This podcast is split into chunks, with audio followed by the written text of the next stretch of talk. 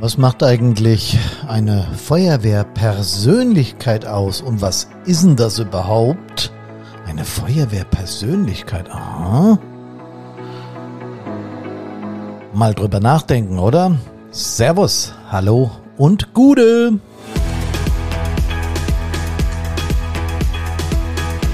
Der 126er steht unter dem Titel Wichtige Skills, die du als Feuerwehrmensch unbedingt besitzen solltest. Und eben den Subtitel, was eine Feuerwehrpersönlichkeit ausmacht. Da habe ich echt einen Moment drüber nachdenken müssen, als mir diese Geschichte, diese Story von heute eingefallen ist. Und zu der heiße ich euch ganz besonders herzlich willkommen. Ich freue mich, dass ihr dabei seid. Ich hatte vorgestern ein tolles Webinar mit einer Feuerwehr aus dem Süden dieser Republik und da wurde so aktiv mitgemacht und so viele tolle Einsatzbeispiele erzählt, dass es mir eine Gänsehaut den Körper rauf und runter gejagt hat und dass ich wieder einmal, Kameradinnen und Kameraden da draußen, wieder einmal wusste, warum ich stolz bin, Mitglieder einer Gemeinschaft zu sein, die 950.000 Köpfe so circa zählt, also die Freiwilligen Feuerwehren in Deutschland. Aber ich schließe da genauso die Beruf- und Werkfeuerwehren ein, denn die machen ja genauso ihren Job, wenn sie es auch auf der beruflichen Seite tun. Und da bin ich aber auch so ein bisschen beim Thema. Ich habe als junger Mann ganz dolle davon geträumt, Feuerwehr auch beruflich machen zu können. Jo, gut, klar. Mein Papa war Wehrführer statt Brandinspektor, dann Kreisbrandinspektor. Der war mein heimliches Vorbild, mein Hero in Feuerwehrzeiten. Meine Geschwister, also meine Brüder, waren äh, Mitglied der Feuerwehr, zum Teil älter äh, als ich und äh, schon in, in und schon äh, ja aktiv und ja, es hat mich alles relativ mit Stolz erfüllt und ich wollte das unbedingt auch. Habe aber gleichzeitig überlebt, wie wär's denn, wenn du eine Karriere bei der Berufsfeuerwehr machst, also pff, ja, kannst du doch mal probieren, ne? Und dann habe ich so als junger Kerl so äh, mit 14, 15, also ich, Jugendfeuerwehr war ich ja schon, dann in den, äh, mein Vater mich beraten lassen, wie ist denn das und so und haben wir dann drüber überlegt, wie das sein könnte bei der Berufsfeuerwehr und was es da für Voraussetzungen in die berufliche Karriere gibt. Und ich weiß noch, da stand damals körperliche Fitness, Tauglichkeit im Sinne von ärztlicher Untersuchung und so weiter und so fort. Ja, also das waren die äh, Ausschreibungskriterien. Das stand in Feuerwehrfachzeitschriften, weil äh, WWW gab's damals noch nicht, kann mich heute gar nicht mehr vorstellen, aber ist so. Ähm, und dann stand da noch in diesen Fachzeitschriften, die ja überall bei uns rum, der Florian und was, was es damals alles für Zeitschriften gab, weiß ich gar nicht mehr genau. Also den Florian Hessen gab es schon, das weiß ich. Da stand dann noch, sie müssen teamfähig sein, verantwortungsvoll und verlässlich und sie müssen auch Befehle akzeptieren. Oha, habe ich gedacht, okay. Da begann dann als junger Kerl meine Zweifel, ob ich diese Voraussetzungen tatsächlich wirklich ausfüllen oder erfüllen kann. Ja, dann gab es in den Berufsfeuerwehren noch unterschiedliche Dienststufen. Das hat mir dann mein Vater erklärt, also mittlerer Dienst oder den sogenannten gehobenen Dienst und dann auch noch den höheren Dienst. Und dann habe ich gesagt, ja, ich will den höheren Dienst, ich will Chef sein, ist klar, ne? Das waren meine jugendlichen Gedanken. Und da hat mein Vater gesagt, na ja, dieser äh, höhere feuerwehrtechnische Dienst, da sind schon, schon die Manager im deutschen Feuerwehrwesen unterwegs, ja, also das sind schon die Bosse. Da habe ich dann gesagt, naja, du bist doch auch einer. Er sagte, na, anders, anders auf der privaten, also auf der privaten, auf der freiwilligen Ebene. Äh, aber ja, ich muss auch ein paar äh, Voraussetzungen mitbringen. Welche Voraussetzungen gibt's denn da, ja, bei der Berufsfeuerwehr, um so eine Führungskraft zu werden? Ähm, ja, da musste äh, heutzutage, gehen wir mal von heute aus, weil äh, damals äh, war das noch etwas anders, aber heute musste ein Uni-Abschluss mitbringen, einer technischen Hochschule oder du musst einen anderen gleichstehenden Abschluss äh, als Studium mitbringen, der sich für die Feuerwehr eignet, ja, um einen Einstieg überhaupt in diese Laufbahngruppe zu bekommen. Oder du hast so ein äh, Fachhochschulstudium ähm, mit einem mit einer Diplomprüfung oder Mastergrad oder sowas, ja. Ähm, Bewerber muss äh, die Gewähr leisten, jederzeit für die freiheitlich-demokratische Grundordnung einzutreten. Das finde ich gut. Das sollte man auch bei einem Feuerwehrbeamten, denn das sind ja dann schließlich Beamte, voraussetzen. Wenn du Führungskraft werden willst, solltest du aber, wenn du da anfängst, das 35. Lebensjahr noch nicht vollendet haben. Aha. Gut, okay, das wäre damals bei mir auch alles drin gewesen, richtige Führerschein und so. Damals hieß der noch LKW-Führerschein, den hättest du machen müssen. Deutsches Sportabzeichen und so, also so ein bisschen diese körperliche Fitness, das heißt nur ein bisschen, sondern da hatten damals alle Angst vor, das weiß ich noch, ähm, dass du da wirklich fit sein musst. Wenn du da hingehst und die Prüfung ablegst, musst du auch ein Gesundheitszeugnis mitbringen vom Amtsarzt oder sowas, ja, Tauglichkeit für die Feuerwehr, Atemschutztauglichkeit, G26 gab es damals auch schon. Ähm, also muss gut sehen, muss gut hören, diese ganzen Geschichten. Ja, ein Führungszeugnis noch von der eigenen Behörde mitbringen und so weiter. Dann gab's aber, da dachte ich schon, na ja, so ein Studium, das äh, war, wäre damals auch schon gut gewesen, übrigens fällt mir gerade ein. Da habe ich gedacht, na ja, also da willst du ja jetzt in diese Richtung willst du ja gar nicht. Also so mit Naturwissenschaft oder mit diesen technischen Dingen bist du ja eigentlich auch nicht so bewandt, ja. Ähm, was machst du denn da? Guckst du mal bei höhere Dienst, ja? Da gab's dann aber auch so ein paar Voraussetzungen, wo ich dachte, boah, ja, du musst ja auch eigentlich im mittleren Dienst, also als in Anführungsstrichen kleiner Feuerwehrmann anfangen, äh, du musst dich ja erstmal auch ein bisschen nach oben arbeiten, ja. Zumindest war das damals noch in Berufsfeuerwehren möglich, das weiß ich noch genau. Und dann guckte ich darauf, was dazu notwendig ist. Ja, am besten auch einen guten äh, Beruf, den du erlernt hast. Also ein Hauptschulabschluss war klar, musstest du haben. Das war für mich kein Problem. Ich hatte ja schon mittlere Reife oder war kurz davor. Ähm, hätte ich also alles gehabt. Hätte ich nicht mehr Abi machen müssen und sowas alles, also super. Ähm, dann musstest du aber auch bestimmte theoretische, praktische und sportliche Eignungen mitbringen. Das wurde nicht näher bezeichnet. Da habe ich schon gesagt, na ja, ob du das hast, äh, dürftest höchstens 40 Jahre alt sein, das hatte ich geschafft. Mindestalter 18 Jahre, da hatte ich noch ein paar Jahre, also hätte ich noch warten müssen. So, dachte ich, na gut, also wenn das so ist, da könntest du ja mal darüber nachdenken. Ähm, dann habe ich gedacht, aber es muss doch auch irgendwie müssen die doch checken, ob du für den Feuerwehrdienst geeignet bist. Das, was die da jetzt beschreiben, ähm, hat ja alles damit zu tun, was du für, für, für geistige, also was du gelernt hast, ja, was du für Voraussetzungen hast äh, in diesem Bereich. Da habe ich gedacht, naja, die habe ich ja alle. Ne? Einen Führerschein mache ich bald und so. Äh, also das kann ich ja alles lernen. Also müsste es doch persönlich überhaupt, müsste es doch kein Problem für mich sein, auch so eine Berufsfeuerwehr, an so einer Berufsfeuerwehr mitzumachen. Da stand da noch was, du musst ein Schwimmabzeichen haben. Also du musst sportlich versiert sein. Und sportlich war ich damals eh. Ich habe Handball gespielt und sowas alles, ja. Ähm, und da dachte ich, aber nochmal Leute, um in euren Dienst zu kommen, muss ich doch auch irgendwelche, ich muss doch auch ein bisschen Nerven haben und sowas, ne? Weil Feuerwehr ist ja nicht ganz so einfach. Das wusste ich natürlich, sowohl von meinem äh, Vater, ähm, der hat da jetzt nie ganz offen drüber gesprochen, wenn er Einsätze hatte, die ihm an die Nieren gingen. Aber einmal habe ich es dann doch mitbekommen. Da sind zwei Schulkameraden ich weiß noch, dass er den einen Emil genannt hat, äh, von ihm bei einem Unfall ums Leben gekommen und er war an der Einsatzstelle Einsatzleiter und hat lange von diesem Einsatz mit meiner Mutter gesprochen. Was ja erstmal gut ist, dass er es bespricht. Das war dieser harte Kerl, mein Vater, so ein, so ein Feuerwehrmann von altem Schrot und Korn, ja, ja, macht uns nichts aus und so, ja. Aber wenn er drüber redet und das öfter, dann bekommt man ja auch das Gefühl, nicht, dass er damit jetzt ein größeres Problem hat, aber man merkt natürlich ganz deutlich, dass ihn das beschäftigt. Und natürlich hatte er ein Problem damit, dass sein Schulkamerad da oder beide Schulkameraden da bei einem Verkehrsunfall ums Leben gekommen sind. Und die sahen auch nicht besonders aus, was ich seinen Worten, wenn ich so heimlich gelauscht habe, entnehmen konnte. Er hat aber keine Details erzählt. Er hat er meine Mutter geschont, weil er äh, wollte jetzt nicht äh, über, über Details dieses Einsatzes oder wie die Menschen da äh, die Verstorbenen ausgesehen haben, wollte er nicht berichten. Und das äh, fand ich an der Stelle auch gut. Aber ich habe sehr wohl an der Stimmung mitbekommen, dass das ein schrecklicher Einsatz war. Also habe ich gedacht, was ist denn mit damals schon gedacht, was ist denn mit diesen Voraussetzungen? Kann, könnte ich das denn ab? Stellt sich nicht irgendwann jeder Feuerwehrmann, jede Feuerwehrfrau mal die Frage, kann ich das wirklich ab? Und wird die denn dann auch in irgendeiner Form offen diskutiert? Ja, es gibt diese Menschen inzwischen und in unserer modernen pluralistischen Gesellschaft, also da wird viel mehr darauf geachtet, glaube ich schon, ja. Aber es ist immer noch so irgendetwas wie, sagen wir mal, ein, hm, ein Tabuthema. Dann doch, ja, über diese Emotionen und kann ich das ab und wie geht es und bin ich dazu geeignet? Ähm, es wird nicht ganz offen, so wie ich mir das von Brandpunkt vorstellen würde, drüber gesprochen.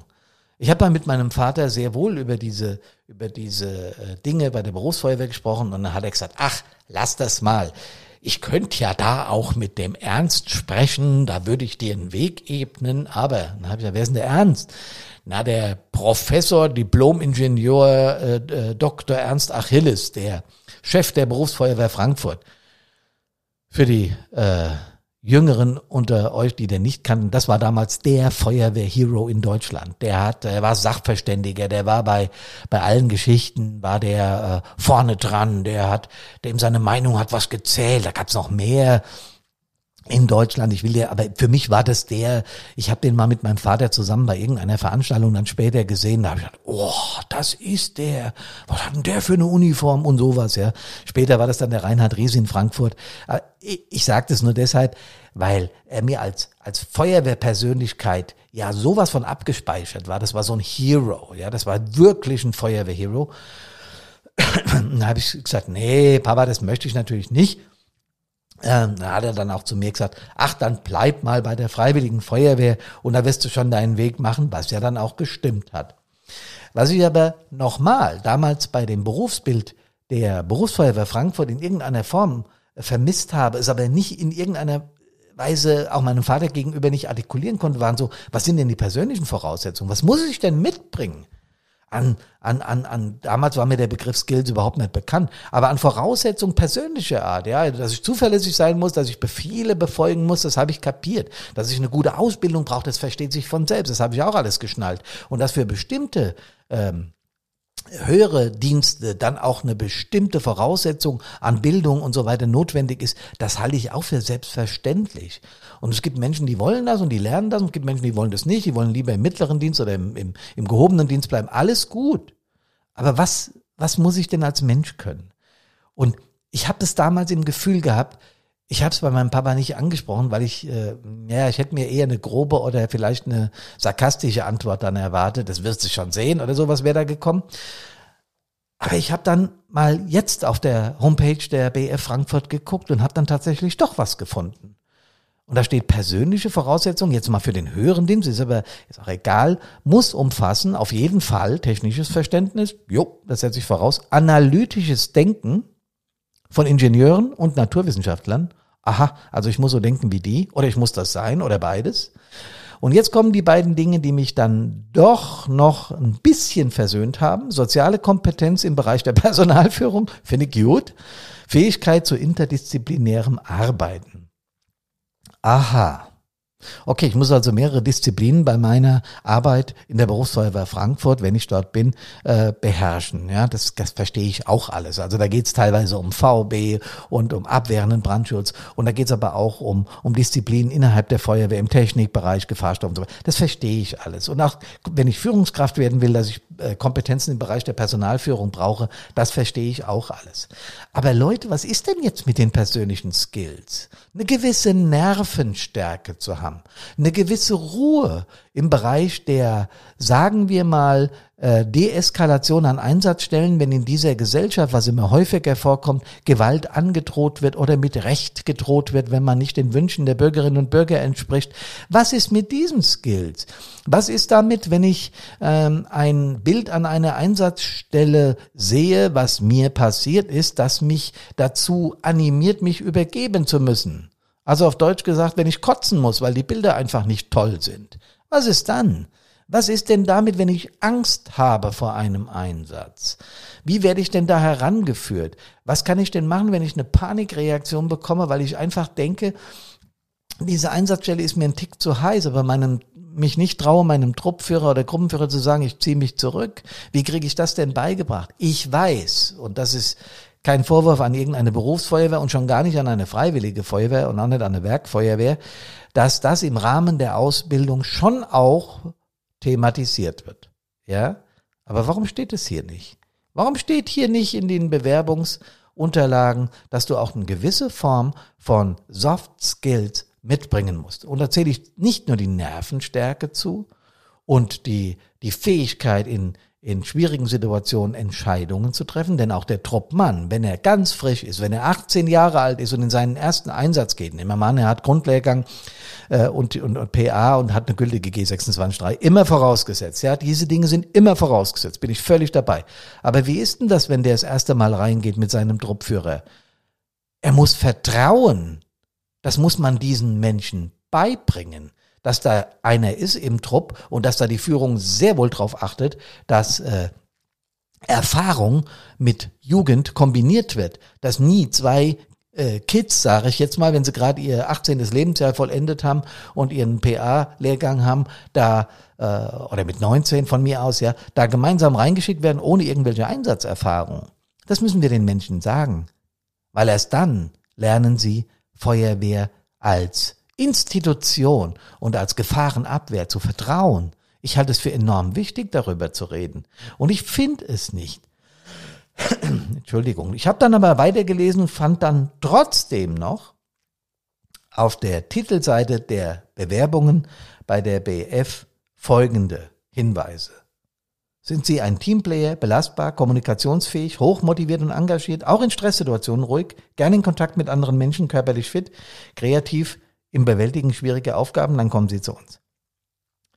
Das beschreibt etwas, dass es neben dieser ganzen körperlichen Fitness und neben diesem vielen geistigen Stoff, den wir in uns reinpumpen müssen und den wir auch zum Teil natürlich verinnerlichen müssen, äh, klar müssen die Gefahr, die Gefahrenmatrix muss im Kopf einer jeden Feuerwehrfrau, eines jeden Feuerwehrmannes sein. Aber es muss genauso drin sein, dass wenn es mir, entschuldigt den Ausdruck, scheiße geht, dass ich dann Hilfe bekomme. Und dass das kompensierbar ist. Und dass wir darüber reden, dass auch Männer an dieser Stelle Schwäche zeigen dürfen. Punkt. Ich vermisse das. Und warum, Kameradinnen und Kameraden? Weil ich es erlebt habe. Und weil ich es ganz oft erlebt habe. Und nachdem ich es richtig begriffen hatte, mit meinen 30 Jahren nach einem äh, mit meinen 40 Jahren, nach einem ganz schweren Unfall in der eigenen Feuerwehr, nach einem weiteren Suizid, nachdem ich begriffen habe, was mit mir los ist, weil ich nur noch funktioniert habe und überhaupt nicht mehr auf mich geachtet habe, habe ich angefangen umzudenken. Und wisst ihr was? Ich habe das auch hier am, am, am Montag im, im Webinar gesagt. Damit habe ich überhaupt nicht den Eindruck, dass das Feuerwehrwesen oder unsere Arbeit in den Feuerwehren irgendwie negativ behaftet wird. Nein, ich glaube, wenn wir an der Stelle bereit sind, auch Schwächen einzugestehen, dass wir auch nur Menschen sind und verdammt nochmal einen Unfall mit mehreren Toten und sogar ja, äh, verunstalteten Menschen, dass uns der nahe geht und dass der uns auch eine Zeit lang verfolgt. Aber eben nicht krankhaft, weil wir drüber reden, weil wir Werkzeuge haben, weil wir Tools haben, wie wir damit umgehen. Und dann ist doch die Welt in Ordnung. Wenn wir das den Menschen sagen, dann glaube ich, ist es auch leicht, freiwillige Feuerwehrleute zu gewinnen. Denn eines ist auch klar. Ich wollte in meinem ganzen Leben niemals vermisst haben, was für ein geiles Gefühl das ist, Menschen geholfen zu haben. Was für ein tolles Gefühl das ist, wenn du mit den Kameraden auf die Wache kommst, schaust dir in die Augen und weißt genau, wir haben gerade Menschenleben gerettet. Was ist das denn für ein geiles Gefühl? Ja?